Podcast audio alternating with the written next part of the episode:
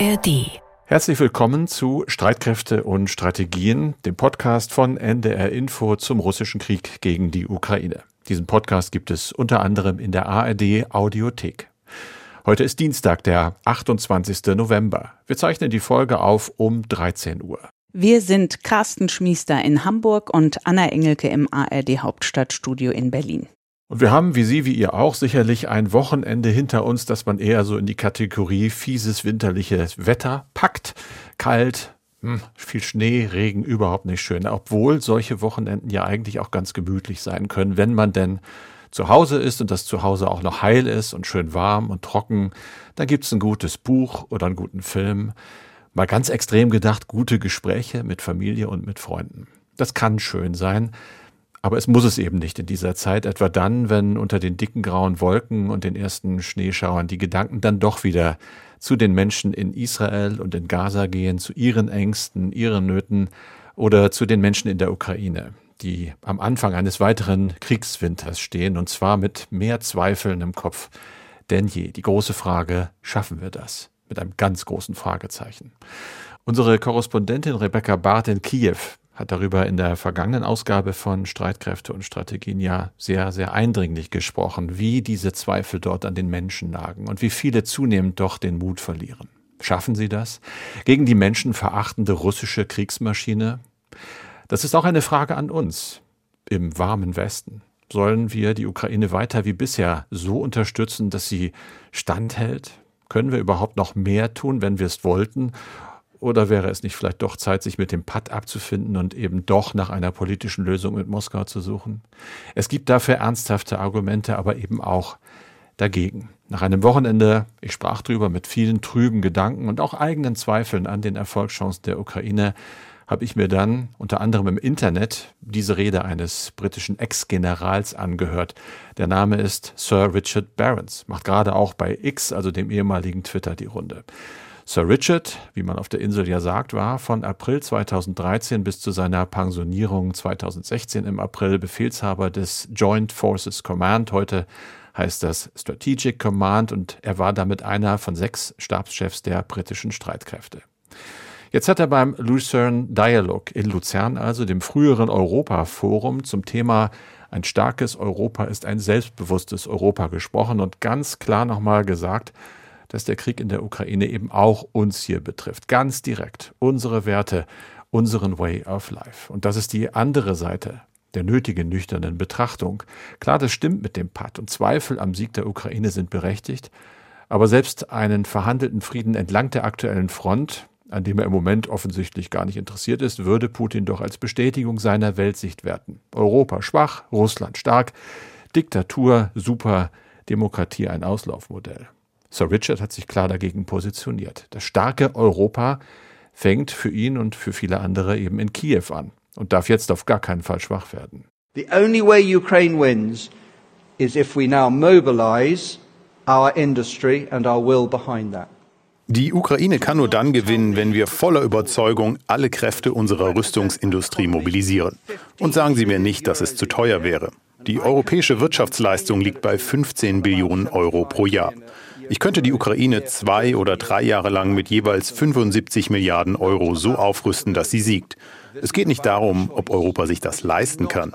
Es ist eine Frage des Willens und der Fähigkeit und wäre ein gutes Geschäft. Wenn wir Russland hindern könnten, seine Ziele zu erreichen in einem Krieg, bei dem sie nur Geld investieren und nicht ihre Kinder. On a war in Ukraine where you only spend money, you do not spend your children. Tja, aber schon das mit dem Geld investieren ist nicht für alle gleichermaßen einfach. Man könnte sogar sagen, es ist für viele ziemlich schwer. Und das gilt eben auch für Deutschland nach dem Urteil des Bundesverfassungsgerichtes. Das Gericht hatte Teile des Bundeshaushaltes 2023 für verfassungswidrig erklärt und so erstmal ein dickes Milliardenloch gerissen. Die Frage, betrifft das eigentlich auch die Ukraine-Hilfe? Betrifft das die Bundeswehr? Der Kanzler hat an diesem Dienstag dazu eine Regierungserklärung abgegeben. Sie beschäftigt uns jetzt gleich in diesem Podcast, ebenso wie später dann im Schwerpunkt offenbar zunehmende russische Spionage in Deutschland. Aber Anna, lass uns erstmal auf die Regierungserklärung von Kanzler Scholz gucken. Ja, und zwar auf seine Regierungserklärung mit unserer sicherheitspolitischen Brille auf der Nase. Also so etwa in der Mitte von der rund 20-minütigen Rede von Olaf Scholz ist der Kanzler dann auf das Thema gekommen, was uns hier bei Streitkräfte und Strategien immer besonders interessiert. Es war nötig und richtig, liebe Kolleginnen und Kollegen, dass wir unmittelbar nach dem Beginn des russischen Angriffskriegs gegen die Ukraine ein Sondervermögen beschlossen haben, um unsere Bundeswehr über die kommenden Jahre hinweg zu stärken und besser aufzustellen.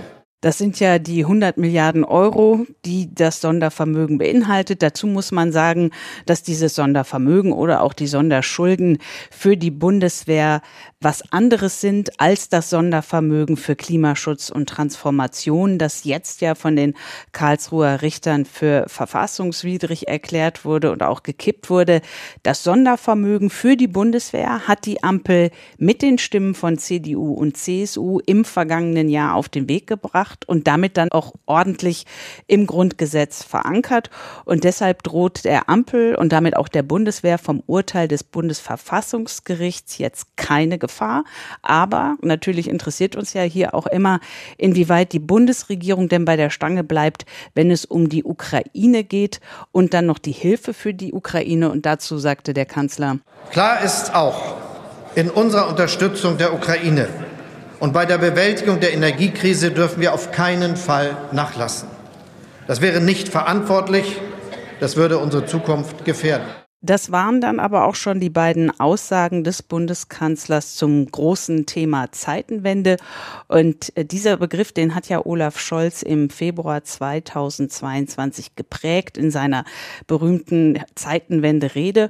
Und interessanterweise hat er diesen Begriff jetzt gar nicht erwähnt. Und das ist auch dem Oppositionsführer Friedrich Merz aufgefallen. Der Fraktionschef von CDU und CSU sagte Folgendes dazu. Herr Bundeskanzler, Sie haben Sie haben im Februar des letzten Jahres von dieser Stelle aus eine vielbeachtete Regierungserklärung abgegeben mit dem Wort Zeitenwende. Dieses Wort findet in Ihrer Regierungserklärung heute keine Erwähnung mehr.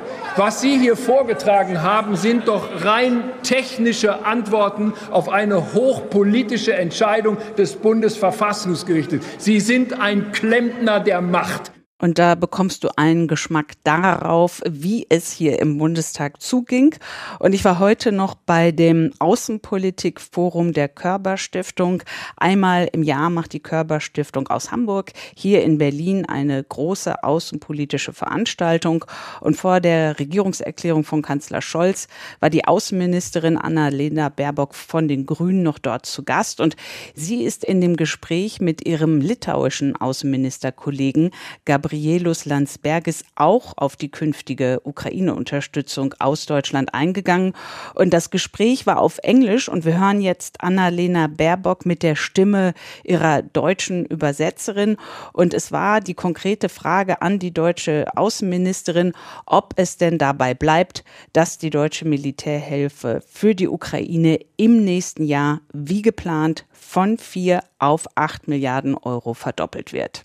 Der Verteidigungsminister und ich haben gerade in den letzten Tagen noch einmal deutlich gemacht, dass wir die Ukraine-Unterstützung nicht kürzen werden. Denn wie hier gerade gesagt wurde von meinem Kollegen, da geht es ja nicht nur um die Unterstützung der Ukraine, sondern es geht um unsere eigene Sicherheit. Es geht um unsere eigene Sicherheit und äh, das war Annalena Baerbock in der Stimme der Übersetzerin.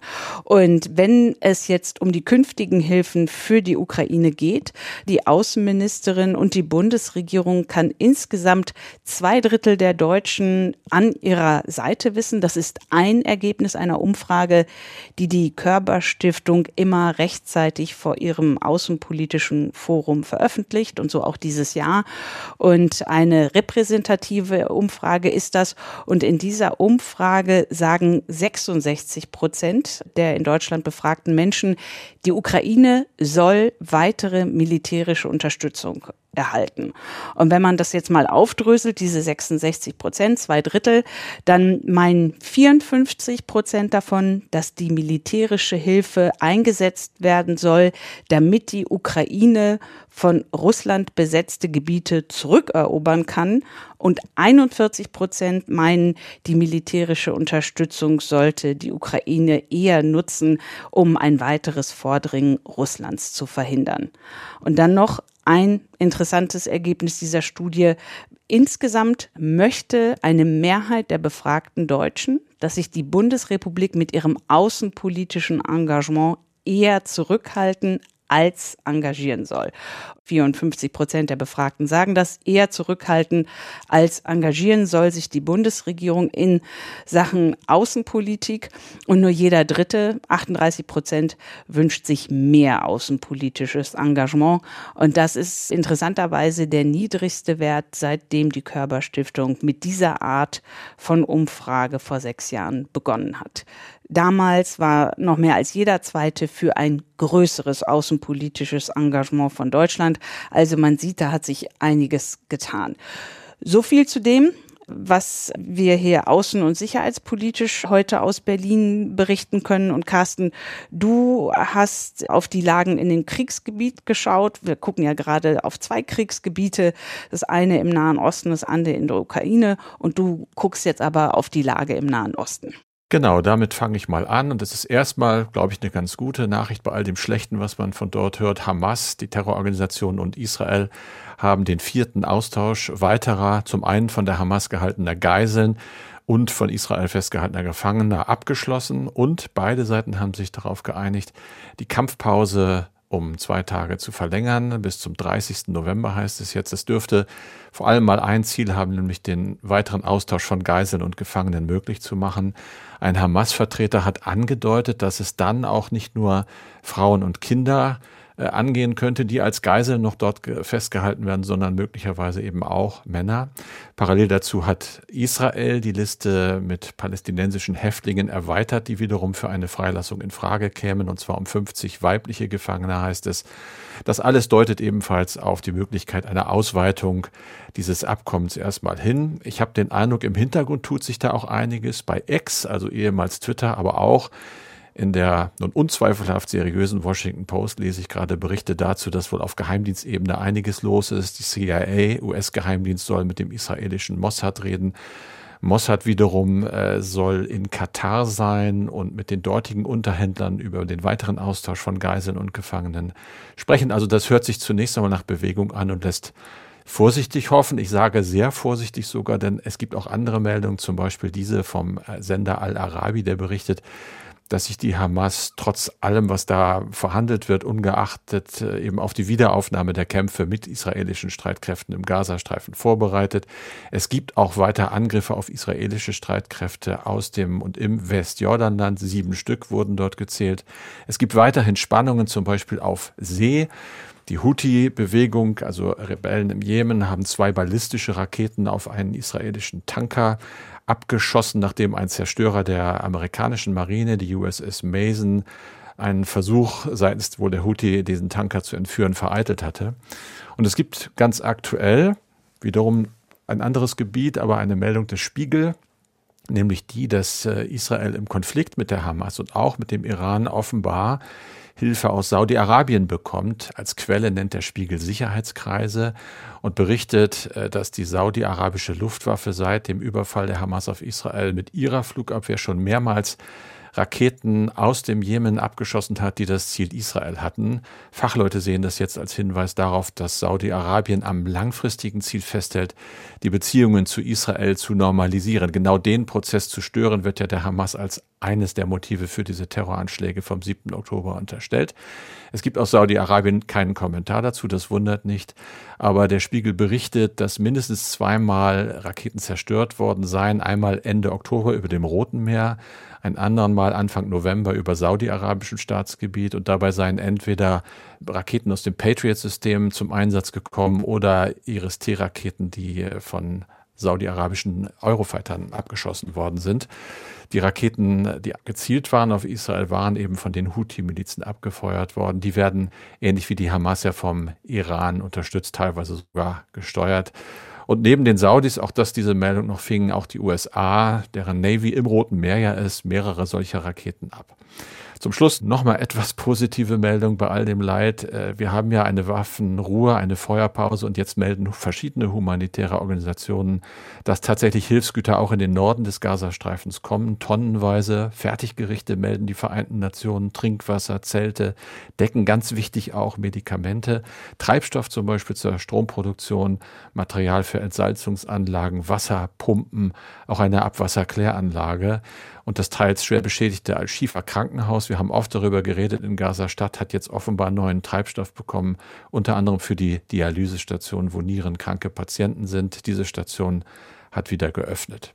Kurz noch in eigener Sache, Anna, morgen gibt es eine weitere Streitkräfte- und Strategien-Sonderausgabe zur Lage im Nahen Osten, wie immer dann von den Kollegen des Bayerischen Rundfunks. Aber jetzt erstmal von der Kollegin aus Berlin, von dir die Lage in der Ukraine. Ja, und bevor ich zu der Lage in der Ukraine komme, noch kurz ein Blick auf das Gespräch mit Rebecca Barth, unserer ARD-Korrespondentin in Kiew.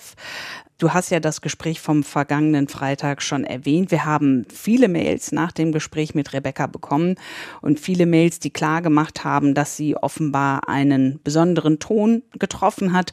Unser Hörer Udo Schneider zum Beispiel dankt so wörtlich besonders Frau Barth für ihre sehr deutlichen Worte zur aktuellen Selbstpositionierung des Westens in diesem Konflikt, der weit über die Ukraine hinausgeht und doch dort das meiste Leid verursacht. Vorerst zumindest schreibt er und dann fügt er noch hinzu, ich bin sehr froh, dass es noch Personen wie Sie gibt, die in der Lage sind, ausgehend von einer gesicherten Faktenlage Dinge klar zu benennen und sich auch nicht scheuen, sich als Menschen hinter der Aussage zu zeigen.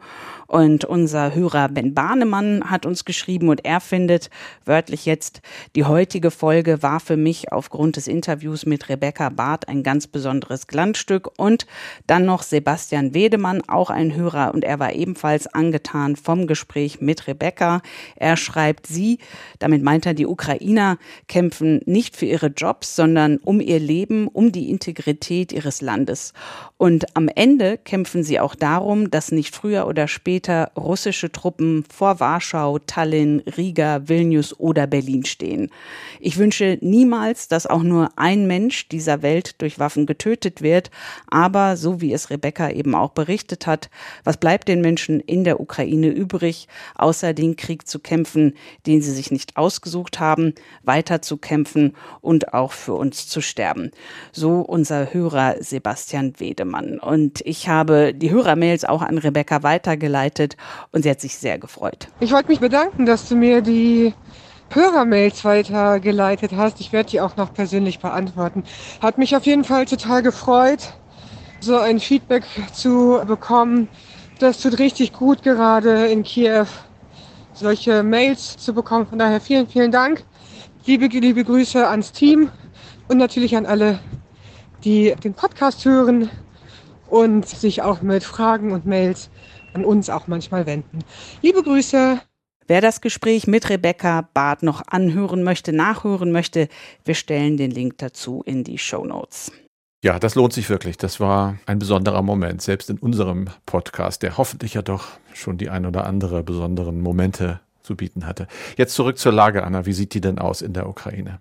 Die heftigen Schneestürme haben der Ukraine schwer zugesetzt, auch auf der von den Russen besetzten ukrainischen Halbinsel Krim haben die Stürme ja gewütet mit bis zu acht Meter hohen Wellen. Ganze Häuser und Straßen sind dort unterspült worden und der dortige russische Statthalter in der Region Sergei Aksionov, der hat den Notstand ausgerufen. Am Sonntag waren über 400.000 Menschen auf der Krim ohne Strom. Ein Mann wurde von den Wellen ins Meer gerissen.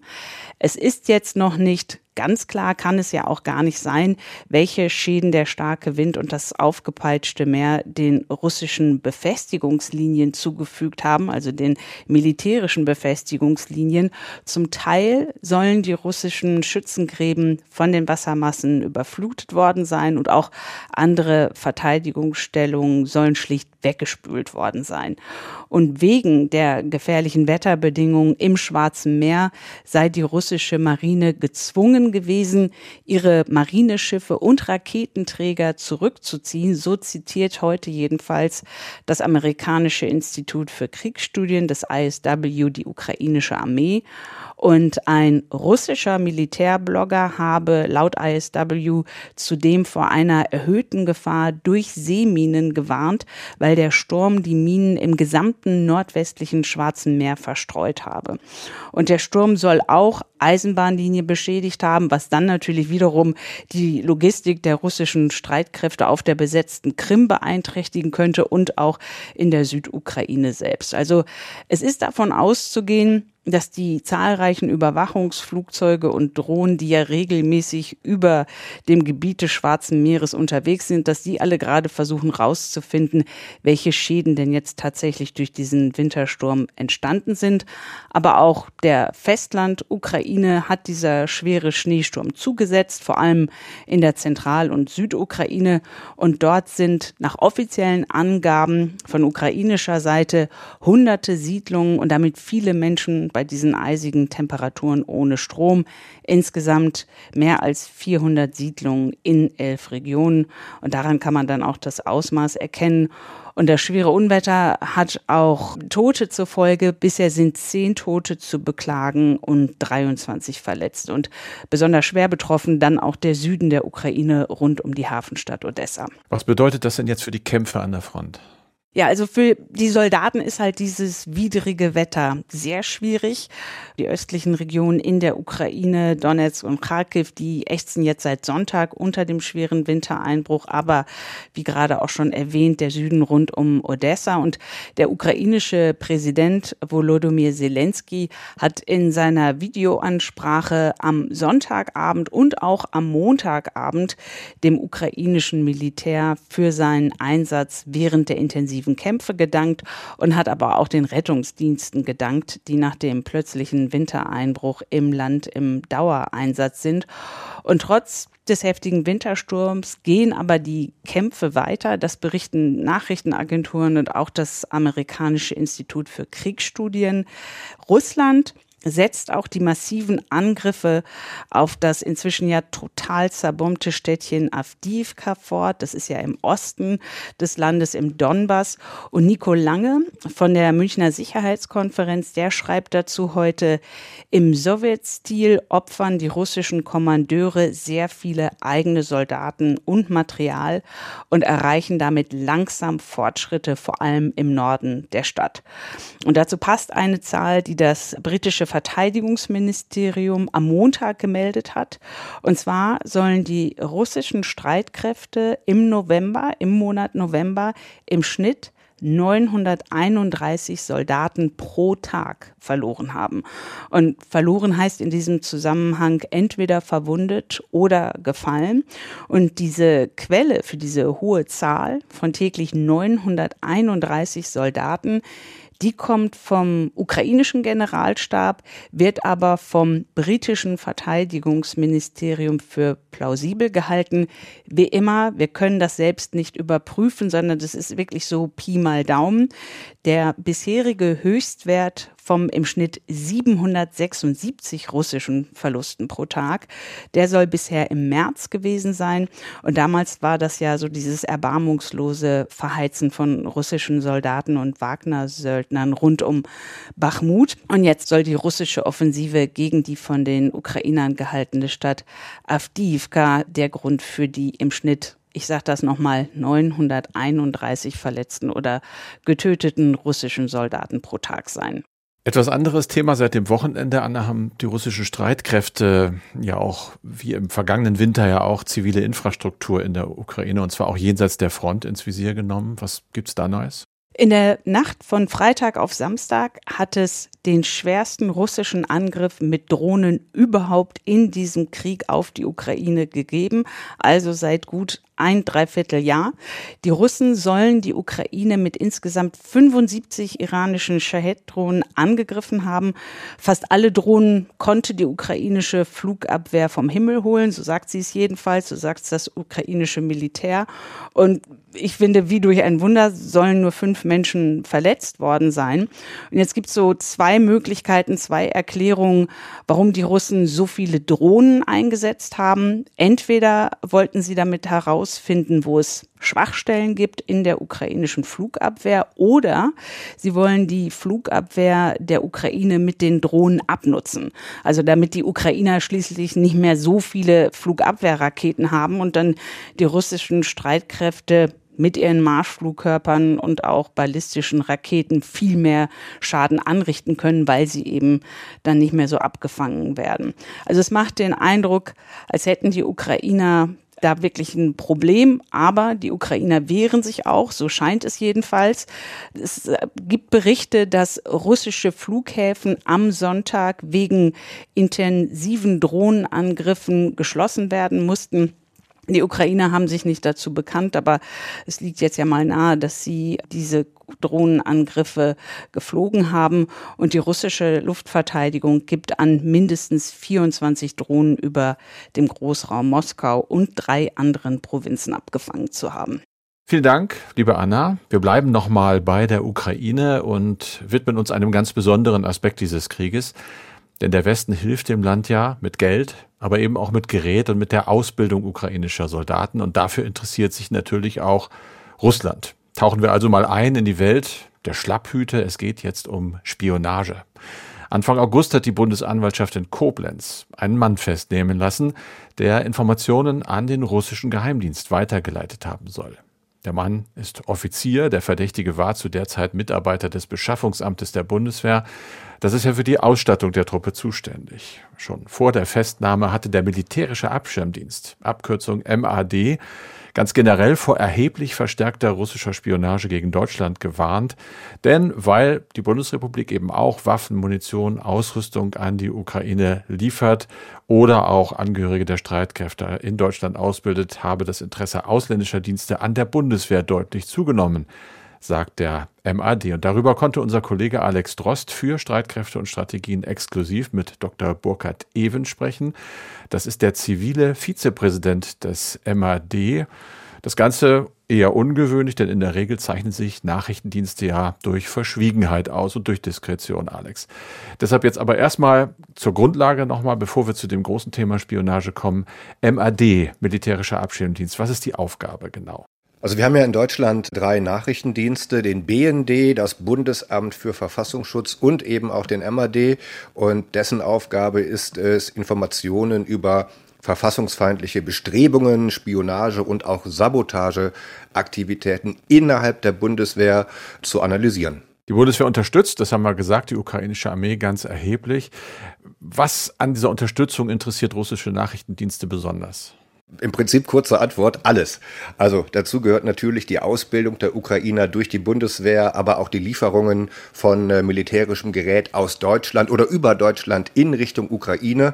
Das alles interessiert die Dienste, was den MAD-Vize Even auch nicht wirklich wundert. Es ist ganz natürlich, dass der russische Staat, die russischen Nachrichtendienste sich genau hierfür interessieren.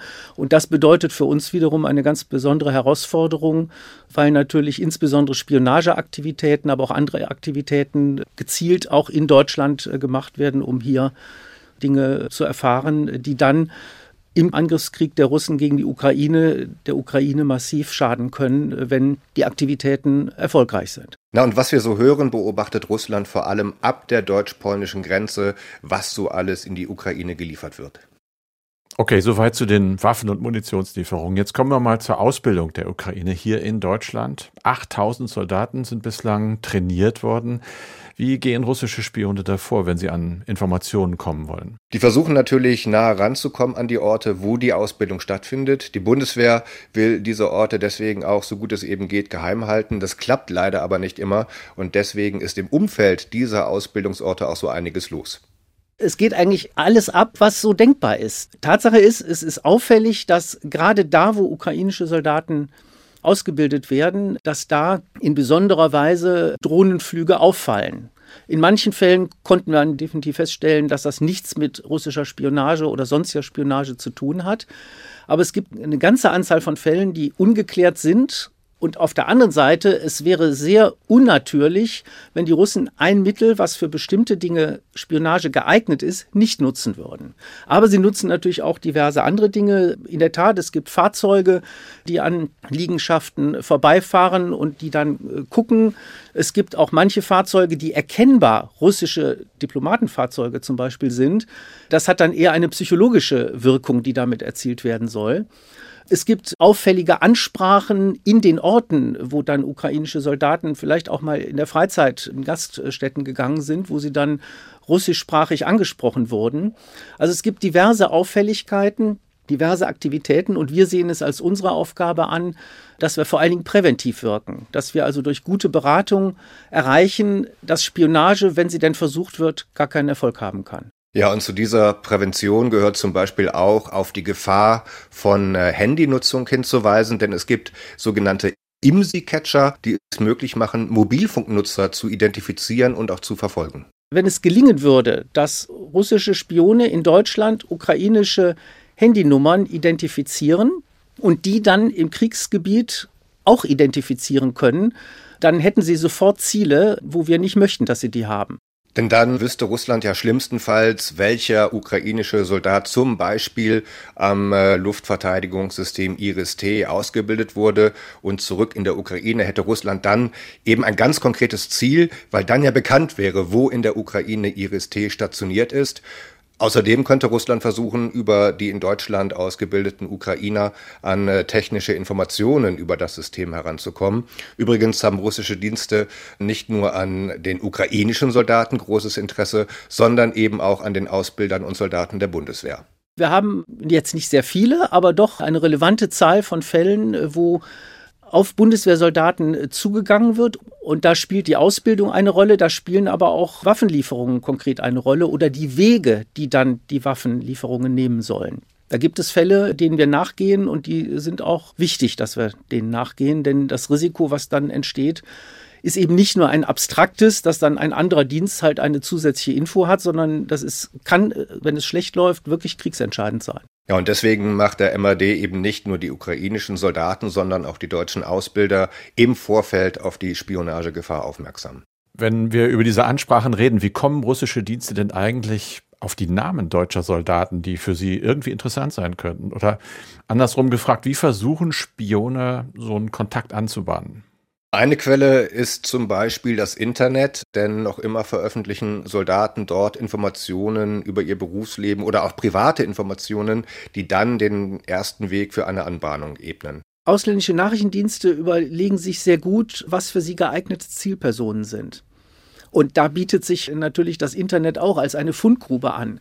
Das heißt also, wenn ich zu viel über meine politischen Auffassungen, über mein Privatleben, über meine Hobbys verbreite, dann äh, ist das natürlich etwas, was gezielt genutzt werden kann von ausländischen Diensten, dass dann äh, derjenige, der bei einem Empfang, bei einem Symposium, bei einer Konferenz auf jemand zugeht, dass der zufällig das gleiche Hobby hat. Und dann ist man natürlich sehr viel schneller gut im Gespräch und merkt nicht, dass der andere nicht als guter Kumpel kommt, sondern ganz andere Gedanken hat.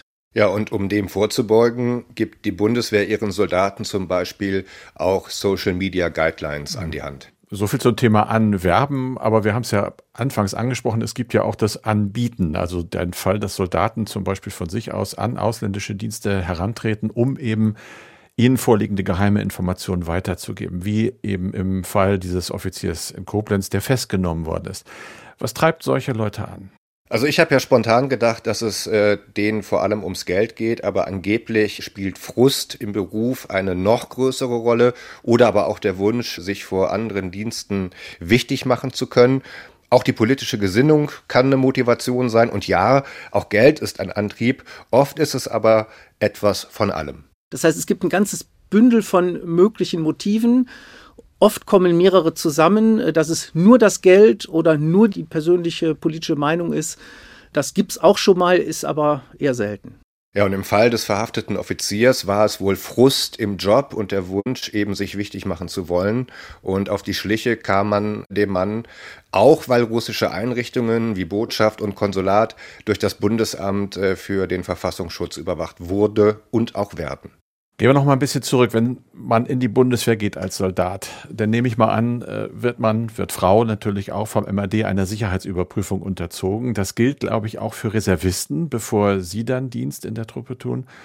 Aber trotzdem äh, stellen, sagst du, Reservisten ein ganz spezielles Risiko dar. Warum? Naja, weil Reservisten in der Regel ja einer Tätigkeit ähm, im zivilen Leben nachgehen, einem Beruf und eben nur ab und zu in der Truppe Dienst leisten. Das heißt, sie gehen ja bei der Bundeswehr quasi immer wieder ein und aus und während zum Beispiel Berufssoldaten oder Zeitsoldaten nicht ohne weiteres eine Urlaubsreise nach Moskau machen können, dürfen das Reservisten durchaus, zumindest außerhalb des Wehrdienstes in der Freizeit und Danach können sie dann wieder Dienst in der Truppe tun. Das ist ein Risiko, aber die Politik hat nachgeschärft. Und wenn man als Reservist in sensiblen Bereichen arbeitet, dann gelten sowieso die ganz normalen Regelungen auch mit einer Ü3-Überprüfung, was die höchste Stufe von Sicherheitsüberprüfungen darstellt. Das bedeutet natürlich einen erheblichen Mehraufwand, denn laut MAD werden mittlerweile alle Reservisten überprüft. Das ist viel Arbeit. Und im Sommer machten Schlagzeilen die Runde, dass es bei der Bundeswehr einen massiven Rückstau an unerledigten äh, Sicherheitsüberprüfungen gibt. Beim MAD hätten zum Stichtag 31. Mai insgesamt fast 70.000 noch nicht abgeschlossene Verfahren gelegen. Nur mal zum Vergleich. Insgesamt hat die Truppe ja 180.000 Soldaten so viel nicht abgeschlossene Verfahren. Das ist ja nicht wirklich beruhigend. Und es gibt noch was anderes, was ich nicht wirklich beruhigend finde. Wir haben eine Mail bekommen von einem Hörer, der wollte Reservist werden, Alex, ist dann auch in eine Reservistenkameradschaft eingetreten aber auch ganz schnell wieder rausgegangen, weil er, so hat er uns das geschildert, in dieser Kameradschaft äh, zum Beispiel auf Leute gestoßen ist, die offenbar dem Gedanken des Reichsbürgers einiges abgewinnen konnten, um das vorsichtig auszudrücken. Er schreibt uns, er hätte den Vorfall auch beim MAD gemeldet, aber sein Eindruck sei gewesen, dass der Dienst nichts unternommen habe. Du bist dem Fall mal nachgegangen, Alex. Was hast du rausgekriegt? Ja, eine Sache vorweg mag vielleicht ein bisschen seltsam klingen, aber der MAD ist in dem Fall überhaupt nicht zuständig, ähm, denn der kümmert sich nur um Soldaten und Reservisten, die im Dienst sind, also Dienst leisten. Wer sich aber in einer Reservistenkameradschaft engagiert, der steht eben nicht auch zwangsläufig in einem äh, Dienstverhältnis mit der Bundeswehr. Was den konkreten Fall des Hörers betrifft, äh, kann ich aber bestätigen, dass der MAD die Meldung erhalten hat. Die ist also nicht in der Ablage verschwunden. Der MAD hat es aber versäumt, dem Hörer den Eingang der Meldung zu bestätigen, was mittlerweile aber geschehen ist. Zu den weiteren Schritten etwaiger Ermittlungen darf der MAD allerdings keine Angaben machen. Das heißt aber nicht, dass da nichts passiert. Der MAD kann ja zum Beispiel den äh, Verfassungsschutz informieren, der in dem Fall übrigens auch der richtige Ansprechpartner ist. Vielen Dank, Alex, für diese Recherche und natürlich, wir reden über Geheimdienste. Alles, was man weiß oder auch nicht weiß, kann man nicht sagen. Danke nochmal. So, das war's für diese Ausgabe von Streitkräfte und Strategien mit Carsten Schmiester und Anna Engelke. Wie immer freuen wir uns auf Anregungen, wir freuen uns über Lob, Kritik. Freuen wir uns nicht immer drauf, nehmen wir aber natürlich sehr, sehr ernst und auch gerne an. Die Adresse für alles ist streitkräfte.ndr.de. An diesem Mittwoch erscheint jetzt hier in diesem Kanal bei Streitkräfte und Strategien eine weitere Sonderfolge zur Lage im Nahen Osten, gemacht von den Kollegen von BR24. Und wenn ihr, wenn Sie jetzt noch einen anderen Podcast hören wollen, hören wollt, dann gibt's natürlich einen Tipp, nämlich die neue Ausgabe von Amerika. Wir müssen reden. Hallo, hier ist Ingo Zamperoni und in der neuen Folge von Amerika, wir müssen reden, schauen wir natürlich auf das vergangene Wochenende, wo wir Thanksgiving gefeiert haben mit unseren deutschen und amerikanischen Freundinnen und Freunden. Natürlich geht es um Truthähne und um die kuriosesten Beilagen, die diesmal am Start waren. Wir schauen einerseits aber auch auf Drittkandidaten, die nicht den Republikanern oder den Demokraten angehören. Unter anderem hat ja auch Jill Stein für die Grünen jetzt wieder ihren Hut in den Ring geworfen. Was bedeutet das? Und wir schauen auch auf die innenpolitischen Auswirkungen des außenpolitischen Vorgehens von US-Präsident Joe Biden beim Krieg im Nahen Osten. Das und mehr in der neuen Folge von Amerika, wir müssen reden. Hört doch mal rein. ARD